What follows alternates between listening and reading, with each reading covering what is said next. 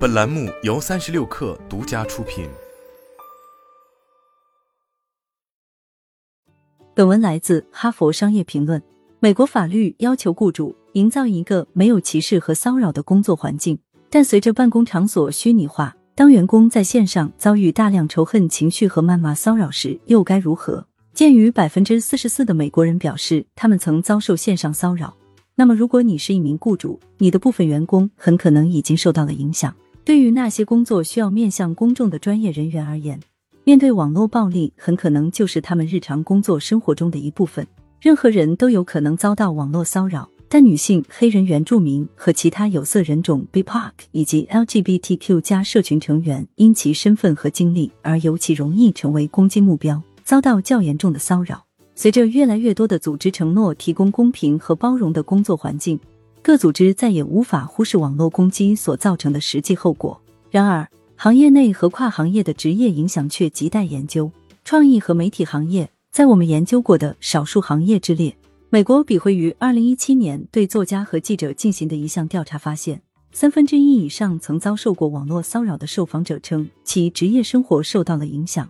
百分之六十四的人暂时离开了社交媒体，百分之三十七的人在写作中会避开特定话题。还有百分之十五的人彻底放弃了发表文章。关注美国女性和非传统性取向记者的记者保护委员会在二零一九年的一项研究中发现，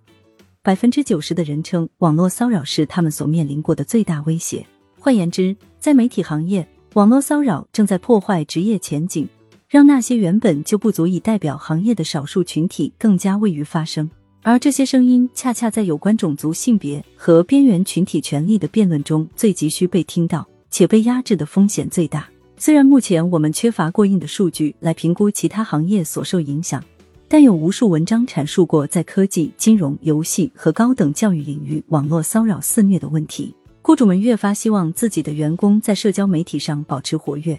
而大多数行业都要求员工使用电邮和手机，所有这些因素都增加了他们的易受攻击程度。然而，在工作场合，这一问题仍然极少被讨论。实际上，在某些情况下，员工不仅得不到支持，还会被训斥、停职，甚至被解雇。雇主需要做得更好。当员工所受网络攻击与他们的职业生活有所交叉时，组织有责任认真对待，并帮助员工妥善解决此事。一些雇主可能不知从何入手。但事实上，你可以采取很多措施来支持你的团队做好准备、妥善应对，并有效减轻网络暴力的伤害。作为一个组织，承认伤害，让员工感觉当自身受到网上攻击时，他们是安全的，且背后有足够的支持，让他们能勇敢的挺身而出。为了创造这样一种氛围，领导层需要让员工知道自己的态度，他们会认真对待此事，并希望管理者和同事皆是如此。受攻击者往往孤立的承担伤害，部分原因在于目前与骚扰相关的歧视和羞辱在线上或其他渠道仍然大量存在。许多在网上受到大量攻击的人，在其他领域也会被边缘化，因此他们或许有理由担心会被漠视、嘲笑或惩罚。组织可以通过修改有关性骚扰和社交媒体的现有政策和行为规范，借助全员电邮和会议进行交流。将支持遭受网络骚扰员工的承诺以正式形式进行确定，并通过经理和人力资源部处理个案的方式加以强调。评估影响范围，对员工展开调查，了解他们遭受网络骚扰的程度以及他们如何应对这些事情。调查可以采取非正式的匿名方式，并调查以下内容：员工遭到骚扰的频率以及平台骚扰的手段、情绪、心理和职业方面的损害，机构能够提供支持的方式。你可能会惊讶的了解，员工中有多少人受到了影响，尤其是女性员工、非二元性别员工或非白人员工。制定行为规范并提供培训。当员工遭到网络骚扰时，他们往往会束手无策，不知道自己能向谁寻求帮助或能做些什么。组织需要让他们知道，他们可以通过一些具体步骤来积极保护自己，并做出回应。制定明确的行为规范，能让员工觉得更安全有力。为确保员工真正了解这些举措，雇主可以在入职培训和员工手册中介绍政策和行为规范，在内部网或内部交流平台上公开这些信息，鼓励经理、HR、技术和社交媒体部门的员工来加强这些信息，并提供培训。以下是一些可以实施的行为规范和培训事例：数字安全。尽管大多数雇员都能很专业的使用数字工具，但极少有人得到过有关如何安全使用数据工具的指导和培训。然而，向员工提供这些信息，对于提升他们的数字安全而言至关重要。要求设置长且独特的密码，并采用两步验证来防止黑客攻击和假冒行为，这是所有雇主都可以采用以保护员工的两个步骤。管理层还可以鼓励员工在搜索引擎和社交媒体上自我审查，以防止遭人肉搜索及旧帖被武器化。网络暴力清晰列出员工在遭受网络暴力时能做的事，包括如何在内部报告此事，他们能够得到怎样的支持，以及机构对于采用反言论技巧适合态度。反言论是一种对抗或缓和仇恨言论的策略。社交媒体，如果你希望员工使用社交媒体，那么你需要制定一套社交媒体政策。大多数这类政策是规范性和禁止性的，侧重于员工不应在社交媒体上做的事。但是响应性和包容性政策也对员工应对网络暴力有所指导。建立一套内部报告体系，作为应对网络暴力行为规范的一部分，你应该创建一个方便员工安全且隐秘的报告此事的空间。他们或许不知道是否该去找某位同事、某位经理或 HR 人员，或者如果是露骨的性骚扰。而他们的经理之前已经排除了顾虑，他们可能会犹豫是否与经理诉说此事。组建一个小型任务组，以明确员工可以报告哪类骚扰行为。创建一套报告机制，进行监督并确保及时跟进，提供资源和支持。报告机制能够帮助你发现骚扰模式并评估威胁，提供具体的资源和服务。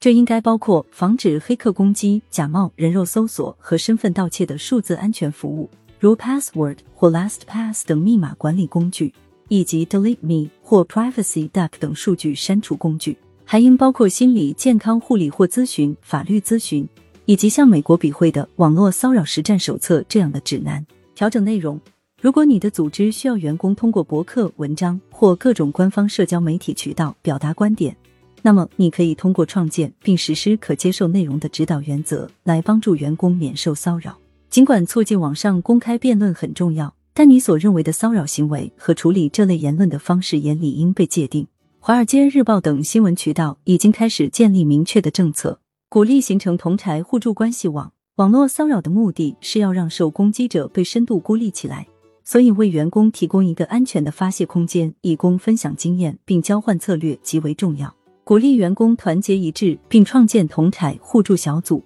要确保他们有充足的时间和领导权，能够用他们在艰难经历中获得的经验来改善政策、行为规范和资源。发表支持声明：如果员工因工作而受到骚扰，则骚扰者极有可能将其逐出专业领域，逼迫他们自我审查，甚至损害其雇主。这种一个单独目标与一群施虐的网络暴民之间的力量极不对等。你需要通过明确反对仇恨和网络骚扰的立场。让员工知道你支持他们。作为一个管理者，主动了解并倾听，主动接触那些遭受网络骚扰的员工，定期询问并仔细倾听他们的需求。请记住，一些人或许会因为担心遭到报复或受到更严密的审视，而不愿让别人注意到自己的处境。这取决于他们的身份或生活经历，因此要谨慎。这些对话最好私下进行。不过，受影响的员工有权邀请一位自己信赖的同事或 HR 人员在场。确保面临网络骚扰的员工参与可能影响他们的每项决策，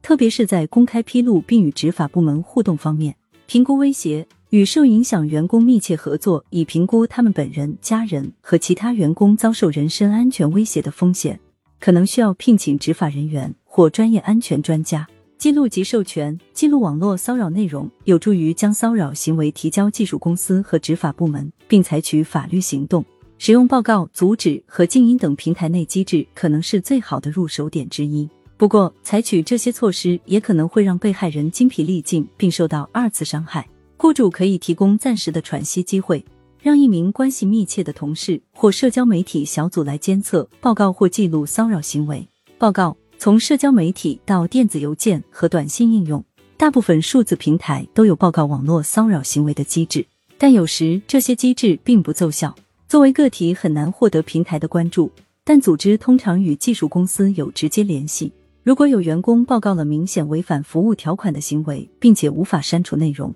那么直接上报给技术公司联系人，他们可能会有所作为。我们正面临职业生涯中前所未有的时刻。我们陷入的超数字化世界已经加剧了网络上的骚扰和仇恨。与此同时，黑人的命也是命动，给各组织和非营利组织施加了迫切需要的压力，促使他们加倍致力于创造更多元、更包容且更平等的职场环境。网络骚扰是这些努力的最大绊脚石。如果各组织真诚支持女性、非二元性别者或 BIPOC 群体，那么此刻是直面网络暴力并为员工提供支持的最佳时机。